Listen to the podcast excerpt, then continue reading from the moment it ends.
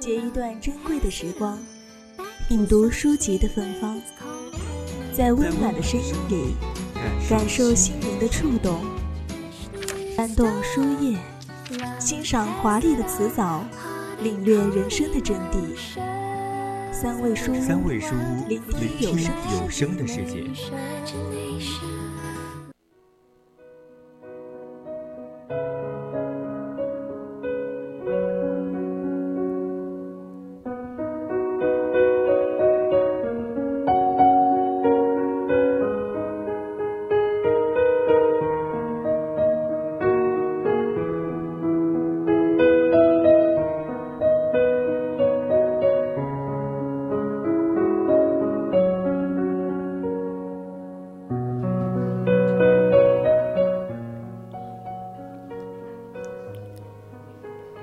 开喧嚣，拨开冗物，于小楼一角仔细品味，咀嚼书中的宁静和快感，在寂静中体会人生的滋味，在书海中滤除浮躁心态。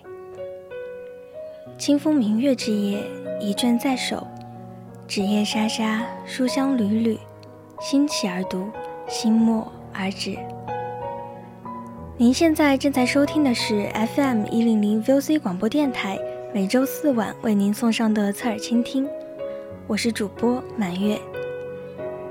最后，我们来到三味书屋，欢迎听众朋友们在节目中与我们进行互动。大家如果有想对主播说的话或意见和建议，都可以通过 QQ、微信告诉我们，也可以通过 QQ 听友四群二七五幺三幺二九八。微信搜索 FM 一零零青春调频，我们会时刻关注你的消息。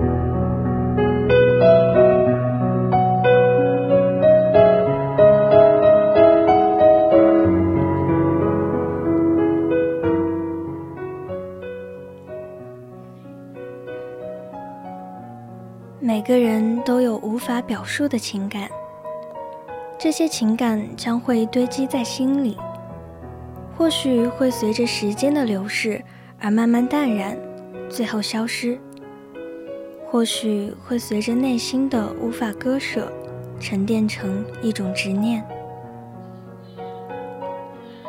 偷影子的人是法国作家马克·李维的一部温柔之作。全书以第一人称的视角与口吻叙述，讲述了我从小到大的成长经历，围绕着亲情、友情、爱情、治愈，让我们听到作者娓娓道来的温暖心声，让我们收获了温柔触碰这个世界的力量。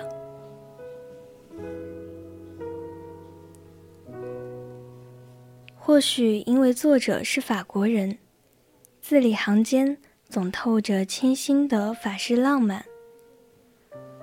例如关于影子的奇妙构想，我的幸运与沮丧，在七叶树或旧灯塔上轮番上演。细腻的笔触将一个内心柔软且挣扎的男孩活灵活现地展现在我们眼前。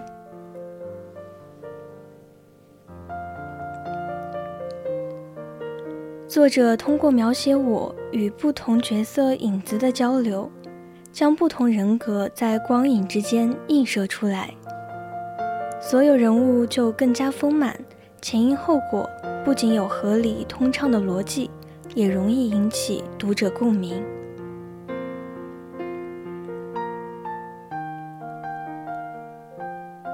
我与旅客的灵魂十分动人。而我与旅客多年的友谊，令人深有感发。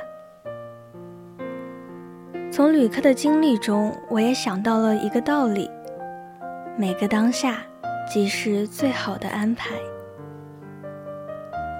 旅客有科学科学天赋，梦想成为医生。他并不甘于接班父亲的面包店。他的影子在阁楼上的请求，映射出当下许多人的想法，就是想改变看似单调沉闷的生活。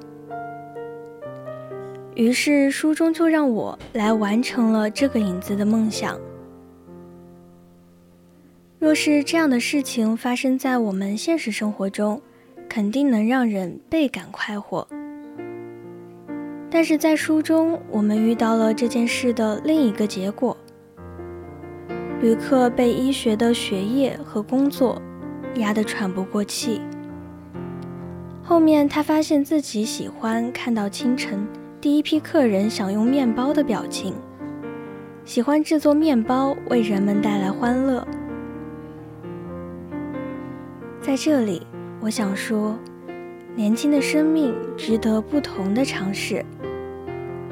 我们大可勇敢地为自己的想法付出努力，但如果我们没有像旅客这样幸运的经历，我们应该正视并接受自己这样日复一日的平淡的生活。生活中总有温柔与欢乐之处，其实我们已经爱上了它，这就是最好的安排。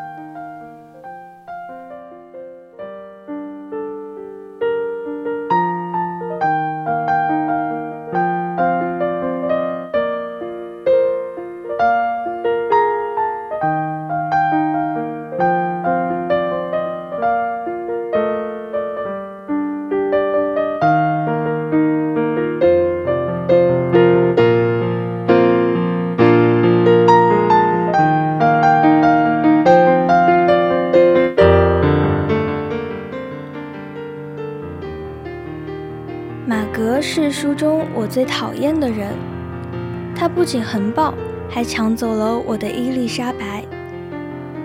但是我通过马格的影子，看见了他父亲暴力的教育方式，还有马格孤独的内心。母亲把父亲给我的信藏了起来，以至于我多年都不曾见过父亲。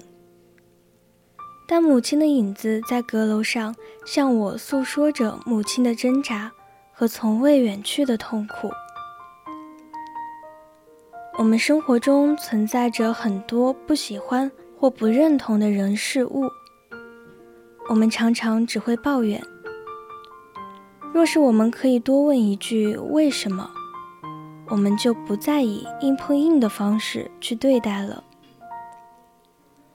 偷影子的能力，其实就是洞悉人心的能力。人心皆柔软，怜悯或原谅，总比苛刻相待好得多；欣赏，总比傲视好得多。所以，我们可以发现，书中的我对待身边的人都极尽温柔的心思。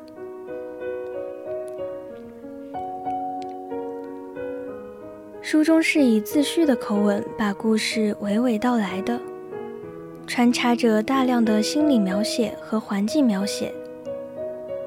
我读这本书的时候，仿佛走到了另一个窗口看世界。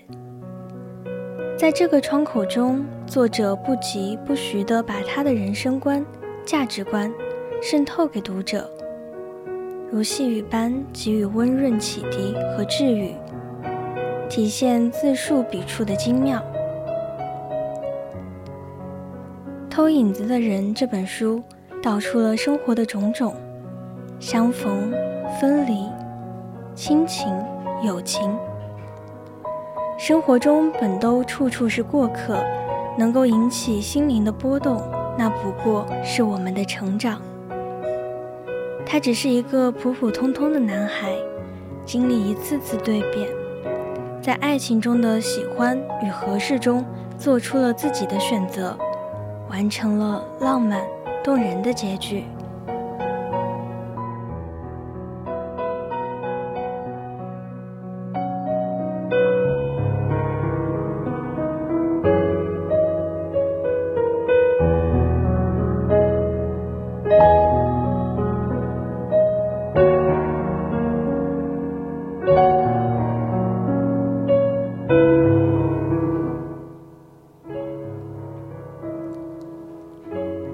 这本书十分治愈，因为在这个快速发展的时代里，我们总在忙碌的活着，却很难有时间去认真体会亲情、友情、爱情。而在这本书中，我们可以慢慢感受到这些珍贵的情感。其实，在闲暇之际，每个人都应该停下来，想想如何真诚地去面对每一个重要的人。就像书中写道，生命某些珍贵的片段，其实都来自于一些微不足道的小事。如果我今晚没有留下来，我想我永远不会与母亲有此番深谈。与母亲一起离开阁楼后，我最后一次躲回天窗下，默默感谢我的影子。为什么厌恶现实？无非心结，解开绳结的永远不是瞒报，而是智慧和巧善。若心有缠结，不妨读一读这本《偷影子的人》。好了，今天的三味书屋到这里也就结束了。我是主播满月，我们下期同一时间再见。